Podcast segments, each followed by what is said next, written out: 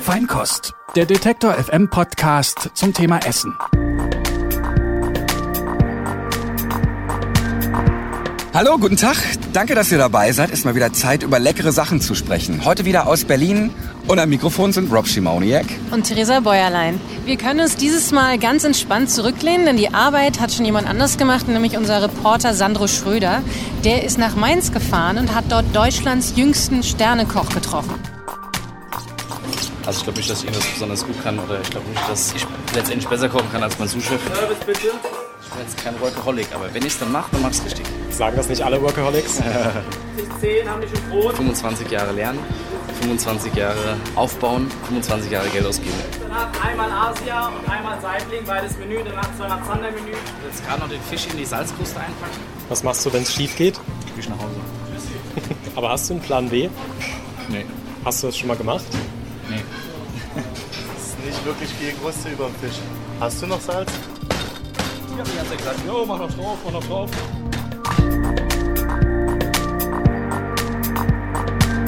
Philipp Stein heißt der Mann. Er hat wie viele junge Köche schon auf einem Kreuzfahrtschiff gearbeitet, lebt und arbeitet in Mainz und hat während des Besuchs von Sandro mit einem Wolfsbarsch zu kämpfen. Aber man lernt alles, wenn man diese Folge von Feinkost hört. Sandro Schröder trifft für Feinkost von Detektor FM Philipp Stein, Deutschlands aktuell jüngsten Sternekoch. Service bitte. Philipp Stein, geboren am 16. Februar 1990, hat sich mit 23 Jahren einen Michelin-Stern erkocht. Er ist damit immer noch amtierender jüngster Sternekoch Deutschlands. Diesen Titel trägt er als Küchenchef im Favorite-Restaurant. Das gehört zum gleichnamigen Hotel in Mainz und gilt als eine der besten Adressen der Stadt. Die weltbekannten Kritiker vom Michelin-Restaurantführer schreiben über ihn und seine Küche, Mitzwanziger Philipp Stein, übrigens waschechter Mainzer, kocht finessenreich, auf klassischer Basis und mit modernen Elementen. Zum kulinarischen Genuss kommen noch der charmante Service und die elegante Atmosphäre. Und auch der andere renommierte Restaurantführer, der Go Emio, lobt die Küche von Philipp Stein. Was der 26-jährige Küchenchef vorzüglich beherrscht, ist der sensible Umgang mit empfindlichen Meerestieren wie Austern, Langusten und Garnelen. Nicht nur das feinfühlige Nebeneinander der Rohprodukte mutet japanisch an, auch die Darbietung ist so akkurat auf den Teller gezeichnet, als sei hier ein Künstler aus dem Land der aufgehenden Sonne am Werk gewesen. Mein erster Eindruck von Philipp war genauso wie auf den Fotos. Er trägt diese Kochjacke, er hat seinen Namen auf dem Revers eingestickt, genauso die dunklen Augen und die dunklen Haare, die so ganz leicht zur Seite gegelt sind. Er hat auch den Drei-Tage-Bart wie auf den Fotos, nur ist der in Realität etwas länger. Aber was auf den Fotos nicht drüber kommt, ist, wie sympathisch Philipp ist. Er hat ein unfassbar gewinnendes Lächeln und deswegen konnte ich ihm nicht mal diese kleine Verspätung wirklich krumm nehmen. Und ich finde insgesamt sieht Philipp auch eher so aus wie der sympathische Student aus der WG nebenan, als dass er wirklich so aussieht, wie man sich einen Sternekoch im Klischee vorstellt.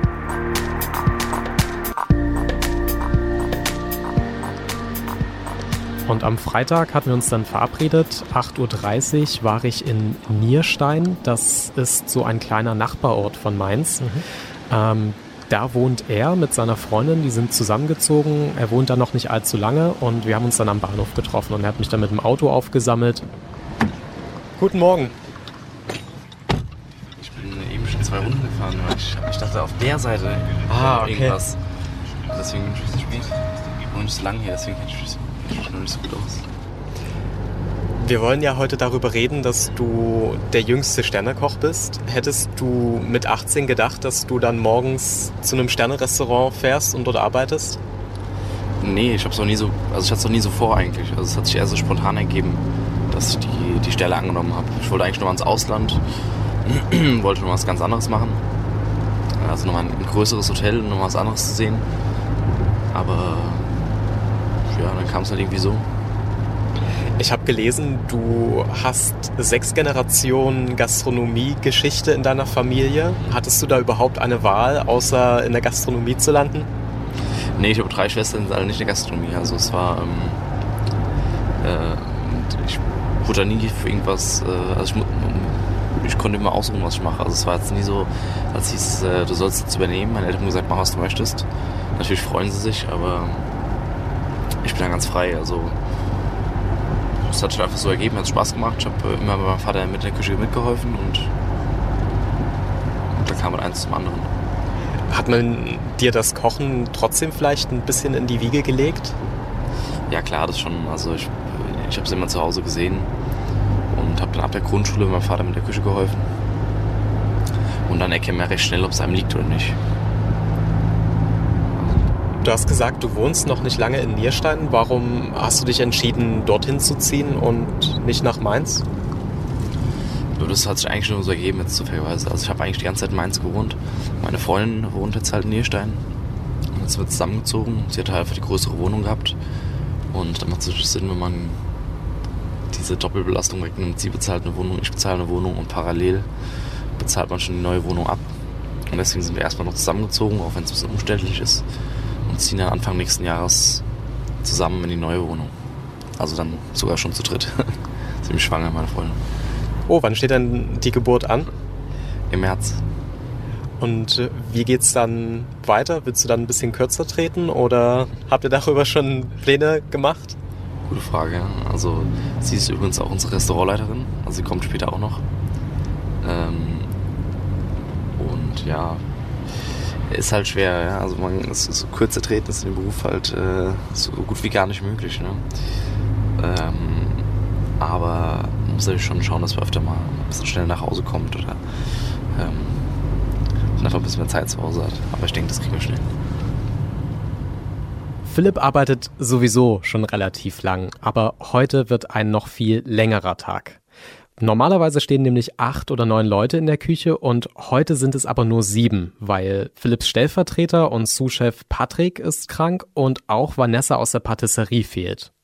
Und deswegen muss heute jeder im Team eigentlich einen Aufgabenbereich übernehmen, den sonst ein Kollege verantwortet. Und selbst Philipp muss noch mehr machen als sonst. Nicht nur deswegen steht dem Team ein langer Tag bevor. 47 Leute haben sich schon angemeldet, darunter zwei große Gruppen. Und außerdem ist mit dem Schauspieler Mario Adorf auch Prominenz im Haus. Und was Philipp und ich zu dem Zeitpunkt noch nicht wissen können, um 22 Uhr wird mit dem Wolfsbarsch in Salzkruste das wichtigste Gericht des Abends auf der Kippe stehen. Aber dazu später mehr. Wir kommen jetzt erstmal morgens um 9 Uhr im Keller des Hotels an und gehen in den Umkleideraum. Hi. Du holst überall neue Arbeiter her, ey. Das ist kein Arbeiter. Sandro, Richtig, Christopher. Ist kein Arbeiter? Nee. Genau, ich bin nur Reporter. Ich kann vielleicht noch Kartoffeln schälen, im allerbesten Fall, wenn überhaupt. Damit ist den meisten schon geholfen, ne? Eingestellt. Nachdem Philipp als erstes in seine Kochjacke geschlüpft ist, schauen wir auf dem Weg zur Küche erstmal im Büro des Hotels vorbei, Ja? bevor dann im begehbaren Kühlschrank im Restaurantkeller der wirkliche Arbeitsalltag beginnt. Muss schnell sein heute, gell? Okay. Philipp legt gleich zu Beginn ziemlich Tempo vor und muss als erstes Vorräte checken, Suppen, Fonds und Töpfe mit dem Lastenaufzug hoch in die Küche schicken, muss sich einen ersten Überblick verschaffen und die Lieferung annehmen. Gemüselieferant war schon da. Der Lieferant bringt dann auch gleich den frischen Fisch. Darunter ist auch der Wolfsbarsch, der später Höhepunkt des Abends werden soll.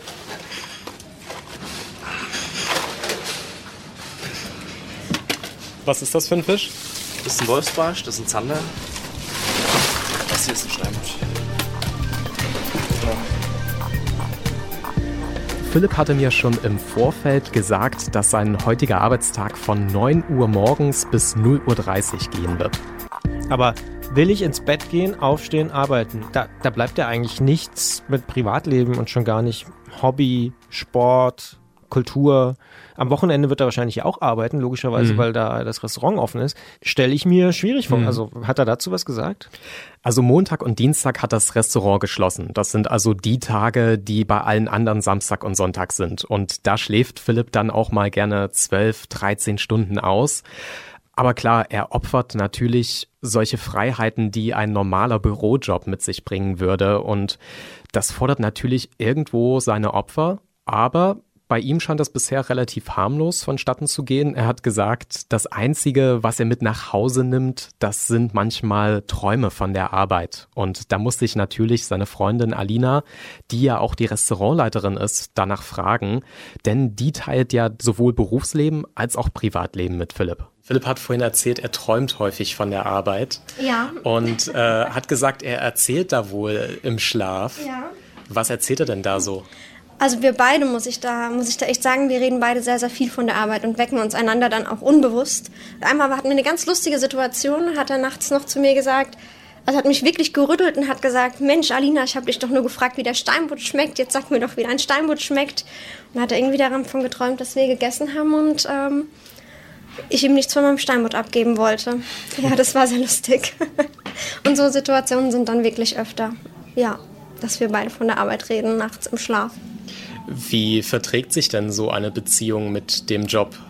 Also ihr habt ja beide nun wirklich nun Jobs, die sehr zeitintensiv sind. Ihr habt halt wahrscheinlich auch nicht wirklich eine Routine oder einen Alltag. Ähm, was sind da so die Schwierigkeiten oder wie löst ihr das überhaupt? Wie, wie findet ihr die Zeit füreinander? Also am Anfang war es sehr, sehr schwer miteinander zu arbeiten. Da hat man es halt wirklich gemerkt. Das hat kaum funktioniert. Wir haben uns doll gestritten, oft bei der Arbeit. Aber mittlerweile findet man einen Weg und spricht über alles. Man muss viel miteinander reden, dass es harmoniert, dass es funktioniert. Und nur so klappt es, denke ich, wenn man über alles in Ruhe spricht. Wenn auch mal ein Problem entsteht, dann muss man darüber in Ruhe reden und dann, dann gibt sich das wieder. Äh, Philipp hat mir vorhin verraten, dass du schwanger bist. Genau. ähm, was denkst du, wie läuft das dann, wenn das Kind da ist? Wie habt ihr da schon einen Plan gemacht, wie ihr das lösen wollt? Ja, das ist ein bisschen ein schwieriges Thema. Natürlich ist es so, dass er für seinen Namen halt auch hier stehen muss. Er, also er muss hier sein, das verstehe ich. Da stehe ich auch komplett hinter ihm.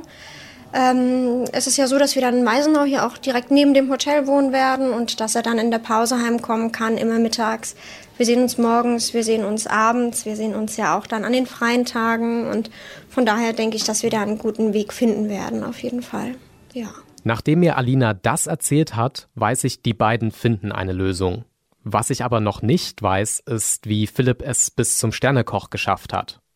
Während der Vorbereitungen für den Mittagstisch frage ich Philipp aus, wie er überhaupt auf den Beruf Koch gekommen ist und wie er dann in der Sterneküche gelandet ist. Es gab irgendwie nie eine andere Idee. Also ich habe äh, es davon bei meinen Eltern gesehen, ich habe es immer gemocht. Die haben zwar viel gearbeitet, aber man hat halt in der Gastronomie immer mit irgendwie positiven Emotionen zu tun. Also man hat, äh, Leute kommen ins Restaurant, weil sie einen schönen Abend haben wollen. Keiner kommt, weil er, sag ich mal, im Krankenhaus gehen Leute, da gehen Leute hin, weil sie krank sind, weil es nicht gut geht.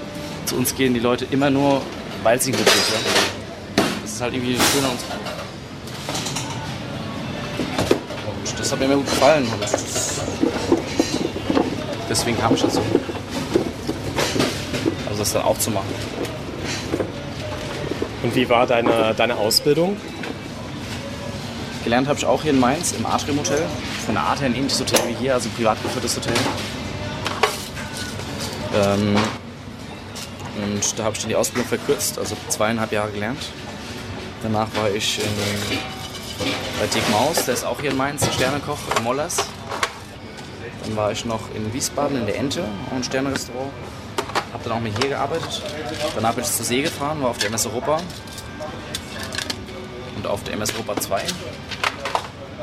Am Ende war ich nochmal in einem Drei-Sterne-Restaurant bei Helmut Tierkes im Waldhotel Sonora in der Eifel. Dann habe ich meinen Ausbilder gemacht. Habe noch ein bisschen gejobbt, einen Monat lang, weil es zeitlich nicht anders ging, sag ich mal so als Mietkoch. In, in der Zeit hat mich der Chef gefragt, wie es aussieht, ob ich hier Lust drauf hätte. Erstmal lang drüber nachgedacht, weil das entscheidet man nicht so aus dem Bauch. Ne? Was waren da deine Bedenken? Ja, ich wollte halt, also ich wollte eigentlich, ich hatte eigentlich einen Vertrag unterschrieben in Kuwait. Ja, weil ich nochmal ins Ausland wollte. Und den Vertrag habe ich dann aber leider abgesagt. Ich wollte eigentlich noch ein bisschen um die Welt reisen. Aber ich habe mich entschieden, weil es die, die Chance hast du einmal im Leben. Selbst wenn ich jetzt nur fünf Jahre bleibe, kann ich danach immer noch eine Weltreise machen und nochmal irgendwo anders arbeiten. Theoretisch. Wonach es jetzt aktuell nicht aussieht. Ja, und die Chance hast du nur einmal im Leben. Das kommt nicht. Hab, man hat äh, 30 schon mal die Chance, sag ich mal, der jüngste Sternekoch zu werden.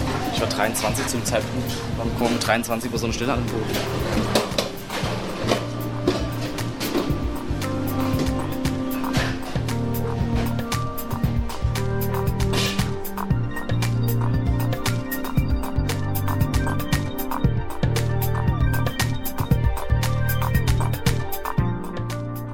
Philipp hat also schon bei der Ausbildung die Weichen gestellt und wusste eigentlich von Anfang an, dass er unbedingt in die Sterneküche möchte. Und hat dann, als die Gelegenheit nach der Ausbildung kam, die gleich beim Schopf gepackt und hat sich halt auch getraut, diese Stelle im Favorite-Restaurant anzunehmen. Meinst du, du hast eine Eigenschaft, die dich vielleicht unterscheidet von anderen, weswegen du vielleicht auch so eine ziemlich steile Karriere hingelegt hast? Glaube ich eigentlich nicht. Also ich glaube nicht, dass ich irgendwas besonders gut kann oder ich glaube nicht, dass äh, ich letztendlich besser kochen kann als mein Sous-Chef. Aber ja, ich bin halt sehr fleißig und ähm, habe es nur einfach erarbeitet. Also ähm, war immer lange auf der Arbeit, immer viel auf der Arbeit.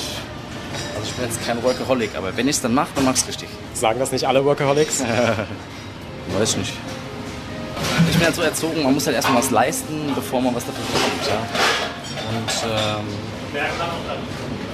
mein Vater hat so eine, so, so, eine, so eine Faustregel für sich. Er hat gesagt, 25 Jahre lernen, 25 Jahre aufbauen, 25 Jahre Geld ausgeben. Ja. Du hast ja noch viel vor dir. Ja, das stimmt, ja. Also er ist auf jeden Fall sehr motiviert und ehrgeizig. Das merkt man einfach auch an dem, wie er seinen Tag taktet, wie viel er macht, ähm, was sein Anspruch auch an sich selbst ist. Und ich glaube, er ist schon jemand, der auch so aus seiner sehr intrinsischen Motivation einfach ehrgeizig ist. Ja gut, ist, ich sehe das als eine Art Selbstständigkeit jetzt arbeiten. Ja? Also ähm, sehe es als, als mein Restaurant. Ja? Also als, auch wenn ich hier nur angestellt bin, ist es trotzdem sehe ich das als mein Restaurant. Und ich bin hier so das Gesicht des Restaurants. Und dann denke ich logischerweise nicht drüber nach, äh, wie lange ich auf der Arbeit bin oder sowas. Weil ich möchte ja natürlich das, was ich mache, hier gut machen. Und wenn ich jetzt sagen würde, ich arbeite nur noch die Hälfte und dafür mache ich mir hier ein bisschen einfacher und da ein bisschen einfacher, sind die Gäste am Ende unzufrieden. Und dann tue ich mir keinen Gefallen damit. Weil fällt wieder auf mich zurück.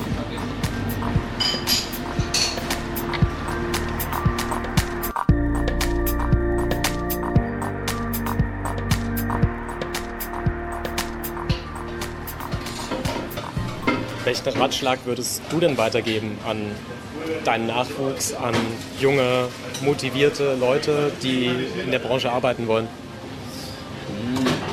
Ich würde es sich gar nicht auf die Branche beziehen, ich würde es verallgemeinern. Also man muss überlegen, was man machen möchte. Und man darf nichts machen, was man auf, wo man vielleicht, was einem vielleicht gefällt, man muss es machen, was einem gefällt. Weil ich habe kein Problem damit, auf die Arbeit zu gehen. Kein Morgen, an dem ich denke, oh scheiße, ich muss arbeiten gehen. Ja? Ich denke mir meistens, äh, oh, ich würde gerne weiter schlafen. Aber Nebenbei fängt schon der erste Stress in der Küche an, weil der Mittagstisch ansteht. Fünfmal Tageshauptgang und einmal Zander ohne Eisbeinlauf. Was ich jetzt aber schon als Stress empfinde, das ist für das Team um Philipp nur eine Art Vorspeise für den Abend. Das Hauptgericht, die eigentliche Herausforderung für die Küche, das ist nämlich die Abendkarte. Der Philipp, äh, ja, also Philipp ist erstmal das, der, der das Getriebe anmacht. Also äh, wenn er nicht laufen würde oder beziehungsweise wenn er, er ist das erste Zahnrad, sage ich jetzt mal, weil wenn er hängt, dann hängen wir alle. Ja? Und, ähm, aber so ist es genau umgedreht, weil wenn wir hängen, kann der Philipp halt auch nicht weiter. Und ähm, also spielt schon eine große Rolle, klar. Als Küchenchef bist du natürlich da auch in der Verantwortung, weil er ist auch letzten Endes der, der sich vor den Gästen äh, vor die Gäste stellen muss und sagen muss, das war ich und die Verantwortung dafür tragen muss, egal ob positiv oder negativ. Natürlich, also Das ist Max. Normalerweise für die Vorspeisen verantwortlich muss er sich wegen der zwei Krankheitsausfälle heute um die Beilagen kümmern. Und außerdem ist Max der Küchen-DJ. Wenn also nicht jemand wie ich mit dem Mikrofon da ist, dann läuft den ganzen Tag Musik in der Küche. Philipp, Max und eine Prise Musik ergeben dann eine ziemlich gute Portion Humor. Die beiden scherzen und es wird viel gelacht. Für solchen Quatsch ist sich auch Küchenchef Philipp nicht zu schade und tanzt zum Beispiel zu den Backstreet Boys. Sich gegenseitig aufzuziehen gehört genauso zum Alltag in der Küche, während nebenbei aber ganz ernst Schneebesen und Kochlöffel weitergeschwungen werden. das ist mein Sport. Ich mache gar keinen Sport. Das sollte mal wieder, aber. Jetzt guckst du da so komisch, gell? Was machst du für einen Sport, hä? Ja, ja super, ich habe auch 10 Jahre Fußball gespielt. Sogar 15. Nee, 10. Ja, vor meiner Lehre, ja. Ich habe immer die Vorstellung, ein Sternekoch wirft mit Töpfen und mit Beleidigungen um sich. Philipp ist aber genau das Gegenteil. Das liegt auch daran, dass sein Team und er relativ jung sind und fast alle gleich alt sind. Das sorgt für einen ziemlich lockeren Umgangston in der Küche. Ich habe deswegen das Gefühl, hier ziehen wirklich alle am selben Strang und haben sogar echt Spaß bei der Arbeit. Das ist echt witzig. Dann wird es langsam Abend. Die heiße Phase in der Küche beginnt. Das merkt man nicht nur daran, dass der Stress langsam wirklich losgeht, sondern die Küche auch echt heiß wird. Philipp knetet den Salzteig für den Wolfsbarsch, der ja später das Highlight des ganzen Abends sein soll. Was machst du, wenn es schief geht? Ich nach Hause. Aber hast du einen Plan B? Nee. Hast du das schon mal gemacht? Nee. Also volles Risiko. Ja. Wechseln seine Aufgaben. Nach langem Kneten am Salzteig für den Wolfsbar schaut Philipp auf die Uhr. Es ist 18.26 und die Zeit drängt langsam. Zufrieden ist er mit dem Teig noch nicht. Für ihn ist es deswegen ganz normal, Max und Aushilfe Moritz nach ihrer Meinung zu fragen. Kochen ist für Philipp eben ein Teamsport. Es ist nicht wirklich viel Kruste über dem Fisch. Also ich, ja, Schon wieder machen wir schon mal Salz reinkneten, ne? Besser. würde ich machen. Ich meine, der Fisch ist auch ganz schön groß und ganz schön hoch.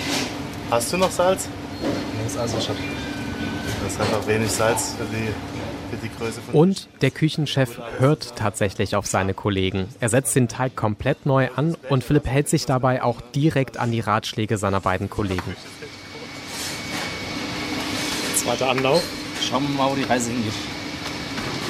Jetzt sieht's gut aus. Jetzt, jetzt, jetzt. Ihr beiden Boys, guckt nochmal hier.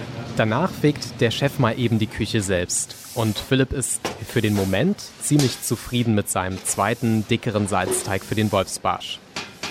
Aber gleich eröffnet das Restaurant und die ersten Bestellungen werden reinkommen. Deswegen soll Max, der Küchen-DJ, noch einen Motivationssong spielen. Anders als beim Mittag wünscht sich Philipp dieses Mal keinen Song von Rise Against, sondern die Rocky-Melodie. So. Komm, machst du einmal schnell anpassen. Komm, schnell. Situation. Nein. Das andere Situation sich. Einmal schnell.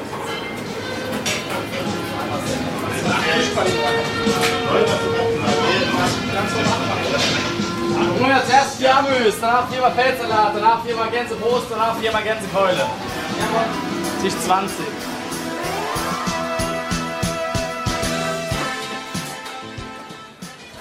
Kurze Zeit später schmeißt mich Philipp aus der Küche raus.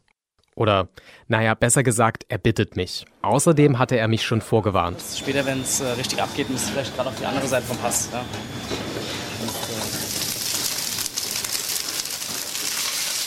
Max, zählt das schon als Stress? Das ist jetzt Stress, ja, weil in dem Moment jetzt musst du dich konzentrieren, weil wenn du jetzt einmal einen Anschluss verpasst und irgendwo nicht mitdenkst oder hängst, ist das Getriebe im Arsch. Weil dann fehlt irgendwo was, das ist das, was ich uns meinte. Dann fehlt irgendjemand irgendwas und alle hängen durch und alle müssen warten. Und das ist jetzt der Moment, da musst du dich konzentrieren. Wenn du jetzt die ersten ein, zwei Stunden, anderthalb Stunden überlebst und nichts passiert, dann ist gut. Aber jetzt in dem Moment ist es ein bisschen schwierig. Und nur als erstes zwei Amüs, danach einmal Asia und einmal Saibling, beides Menü, danach zweimal Zandermenü, danach zweimal Suppe-Menü, danach zweimal okay, Menü Hocker. Service bitte. Wie sieht's aus? Tisch 10, haben die schon Brot? Philipp, was sagt dein Stresslevel?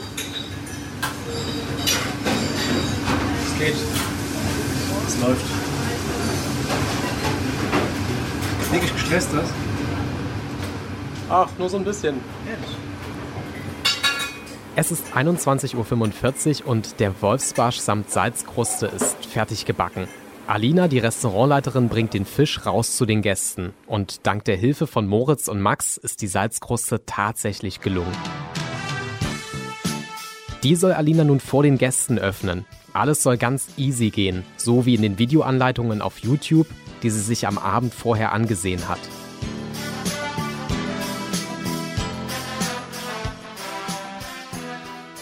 Aber Kurz danach kommt Restaurantleiterin Alina zurück mit dem Wolfsbarsch in Salzkruste auf dem Tablett und ja, bringt den wieder zurück in die Küche. Die Salzkruste sollte Alina eigentlich vor den Gästen im Restaurant öffnen und das hat aber nicht geklappt, weil die Kruste viel zu hart war. Und deswegen kam sie wieder zurück mit dem Fisch unveränderter Dinge. Videos haben wir mit Teller gemacht. Was hast du gesagt? Videos das mit dem Teller gemacht. Und Philipp hat dann halt einmal, zweimal, dreimal draufgeschlagen und du hast schon gemerkt, also eher bricht der Teller als die Kruste. Dann hat er nach einem Messer gefragt und dann hat er halt so ein großes Beil bekommen und hat auf diesem Fisch wirklich rumgehämmert und du hast halt auch richtig gehört, wie diese Schläge immer doller wurden. Also es war am Anfang so ein bisschen wie, ich will was abklopfen, was an dem Messer dran ist und dann wurde es irgendwann so, ich will einen Nagel in die Wand schlagen. Und in dieser Zeit musste er halt auch unglaublich viel Häme von seinen Kollegen aushalten, die dann halt alle gesagt haben, hier die Salzkruste kommt aus dem Betonmischer und so. Und das sollte die Alina draus machen. Das ist ja nicht fair von dir, gell?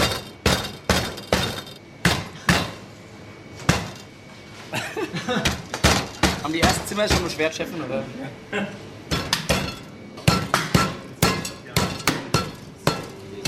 Ja. Die haben die ganze Zeit gesagt, jo, mach noch drauf, mach noch drauf. Der Max. Aber dann geht die Salzkruste doch endlich auf. Haben einen spannenden Tag heute ausgesucht. Ja, das merke ich. Der Wolfsbarsch ist sogar butterzart und kann jetzt zurück zu den Gästen.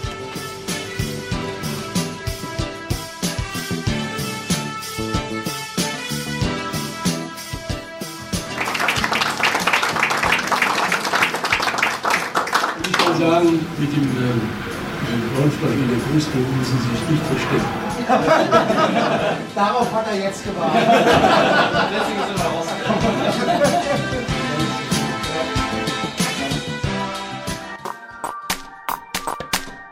Feinkost, der Detektor FM Podcast zum Thema Essen. Ich hätte nicht gedacht, dass mich ein Wolfsbarsch mit einer Salzkruste so fesseln könnte, aber ich habe richtig mitgefiebert.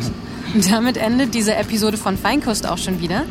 Wir beide freuen uns über Feedback in den Kommentaren oder per Mail an feinkost.detektor.fm. Und natürlich freuen wir uns auch über positive Bewertungen und Sterne bei Apple Podcast.